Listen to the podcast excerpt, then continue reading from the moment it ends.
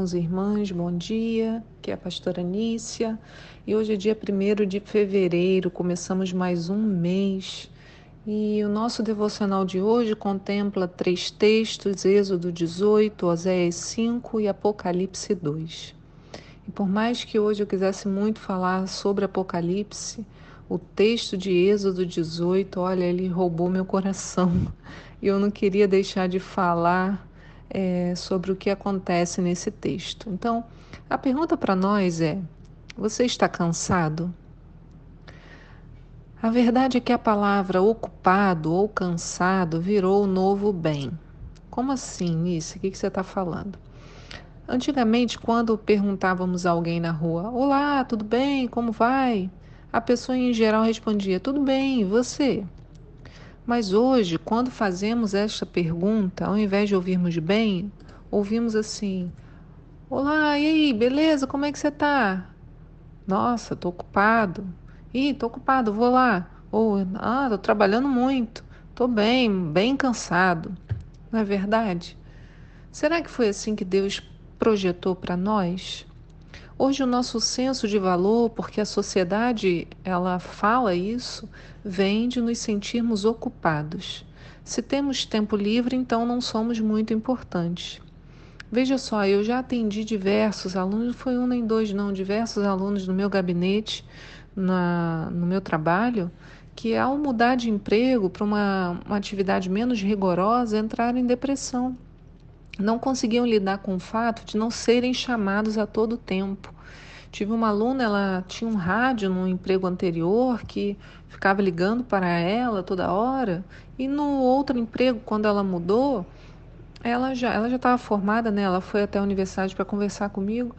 Ela ninguém mais chamava por ela e ela começou a se sentir inútil. Ai, eu não, não contribuo, não faço nada. Eu já passei também por isso, mas muitas e muitas vezes atribuindo o meu valor ao nível da minha ocupação. Moisés estava passando por essa mesma situação, mas ele nem ao menos percebia. Quem viu isso foi o seu sogro. No texto do devocional de hoje, em Êxodo, Êxodo 18, nós vamos ver essa situação. E eu falei de trabalho, mas pode ser ocupação em todos os níveis. Pode ser você viver ocupado com alguma coisa da sua família, com alguma coisa da igreja, é, mas eu estou falando sobre a necessidade de viver ocupado, ou pelo menos de mostrar para as pessoas que estamos ocupados. Então, olha o que acontece em Êxodo 18, no verso 13. No dia seguinte, assentou-se Moisés para julgar as questões do povo. E as pessoas estavam em pé diante de Moisés desde a manhã até o entardecer.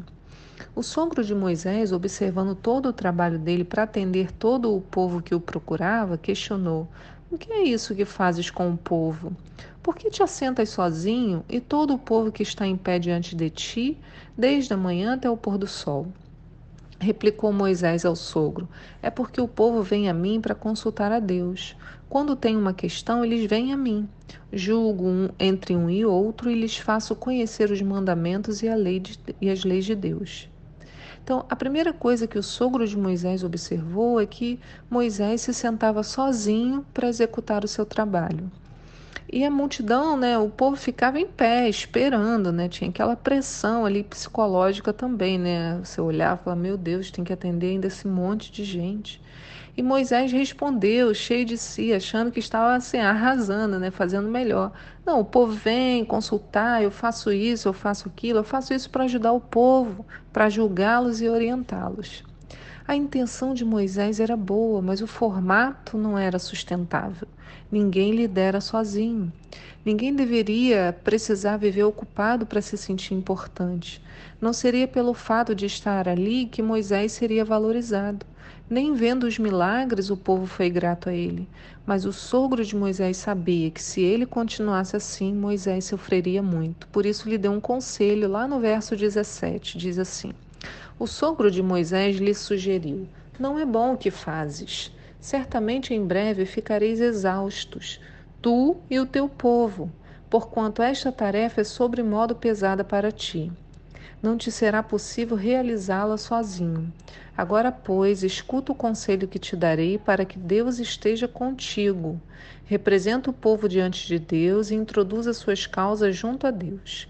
Ensina-lhes os estatutos e as leis, faz-lhes conhecer o caminho a seguir e as atitudes que devem tomar. Mas escolhe do meio do povo homens capazes, tementes a Deus, que sejam dignos de confiança e inimigos do ganho desonesto. Estabelece-os como chefes de mil, chefes de cem, chefes de cinquenta e chefes de dez. Eles julgarão o povo em todo o tempo. Toda causa mais complexa trarão a ti. Mas para todas as questões menos difíceis, eles mesmos poderão encontrar a solução.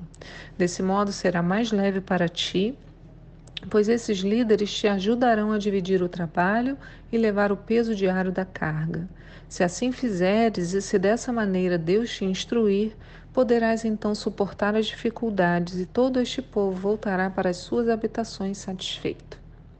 Então, quando o sogro de Moisés fala a ele, certamente em breve ficareis exaustos tu e teu povo, porquanto esta tarefa é sobremodo pesada para ti, não será possível realizá-la sozinho, eu acho muito interessante. Porque não seria apenas Moisés que sofreria, mas o povo também. Me sabe por quê? Bem, Moisés, se continuasse desse jeito, sofreria de uma síndrome que na medicina é conhecida como síndrome de burnout. Vou explicar o que é. Essa síndrome ela é caracterizada por uma sensação de esgotamento físico e emocional. Ela geralmente acontece em pessoas cuja atividade exige envolvimento interpessoal direto, isso é, quando temos que lidar com pessoas, exatamente o que Moisés estava fazendo. Eu coloquei no, no texto escrito, né, a fonte da Universidade Federal de São Paulo, de São Paulo, que explica melhor sobre essa síndrome, mas é um distúrbio emocional com sintomas de exaustão extrema, estresse, esgotamento físico, resultantes de situações de trabalho desgastantes que demandam muita competitividade ou responsabilidade. A principal causa é justamente o excesso de trabalho. Isso está escrito lá no, no, estudo da universidade. Né? Essa síndrome é comum em profissionais que atuam sob pressão e com responsabilidade médico, enfermeiro, professor, policial, é, pastores, então líderes. Traduzindo do inglês, né, burn significa queima e out exterior. É quando você para quem está consumido. Acho que seria essa a melhor palavra, né? Consumiu tudo. Olha os sintomas. Eu coloquei no texto também, né? Que eu tirei lá do, da, do site da universidade mas eu vou ler alguns para você: cansaço excessivo, físico e mental, dor de cabeça frequente, insônia, dificuldade de concentração, sentimento de fracasso, de insegurança, negatividade constante, sentimento de derrota, eu não consigo fazer nada, eu não sei nada, eu não estou conseguindo ajudar, sentimento de incompetência, eu sou um incompetente, não consigo, fadiga, isolamento, alteração de humor problemas gastro, olha quanta coisa, gastrointestinais, dor muscular, pressão alta. Então, Deus deu essa sabedoria ao sogro de Moisés para que pudesse aconselhá-lo. Se Moisés entrasse nessa síndrome, ele sofreria, né? Mas o povo também, porque o povo ia perder um grande líder. O povo ia perder uma boa palavra, Moisés não ia ter mais paciência para falar com ninguém. Né? O resultado seria catastrófico para Moisés. E o que, que Moisés fez? ouviu o conselho. Isso também é importante. Às vezes não observamos o nosso comportamento, seguimos com aquilo que sempre fizemos, mas quem está de fora, quando nos fala, precisamos parar e ouvir, e assim tomar providências para mudar o nosso rumo. A gente vê o que Moisés fez no verso 24, que diz: Moisés acatou o conselho do seu sogro, fez tudo como ele havia sugerido Selecionou homens capazes de todo o povo, chefes de grupos de mil pessoas, de cem, de cinquenta e de dez. E esses foram estabelecidos como juízes permanentes do povo. As questões difíceis levavam para Moisés. Todas as mais simples, no entanto, eles mesmos resolviam. Então Moisés e seu sogro Jetro se despediram e este retornou à sua terra. Se a gente voltar um pouquinho no texto, né? Eu acho que ele diz assim no verso 23: Se assim fizeres e se dessa maneira Deus te instruir, poderás então suportar as dificuldades e todo o povo voltará para as suas habitações satisfeito. Por quê? Porque também ninguém quer um líder que esteja isolado, que não esteja tão desgastado que não consiga mais aconselhar devidamente. Isso também no seu trabalho, seus chefes, seus funcionários, as pessoas com quem você trabalha. Olha quanta coisa, né? Então vamos observar o nosso comportamento. Não precisamos estar 100% ocupados para nos sentirmos úteis. Essa é uma frase que eu repito para mim o tempo todo, né? Não podemos cair nessa armadilha do mundo moderno. Foi a mesma coisa que Faraó fez com o povo no deserto. Encheu-os de muito trabalho para que não quisessem buscar a Deus. Então, irmãos, estejamos atentos e tomemos as providências necessárias. Como anda o seu coração? Como andam os seus sentimentos? O que você tem falado para você? Eu sou um incompetente? Eu, tô, olha, eu sou um fracasso? Eu tenho, não consigo produzir nada? Se você está observando esses sintomas, é hora de buscar ajuda.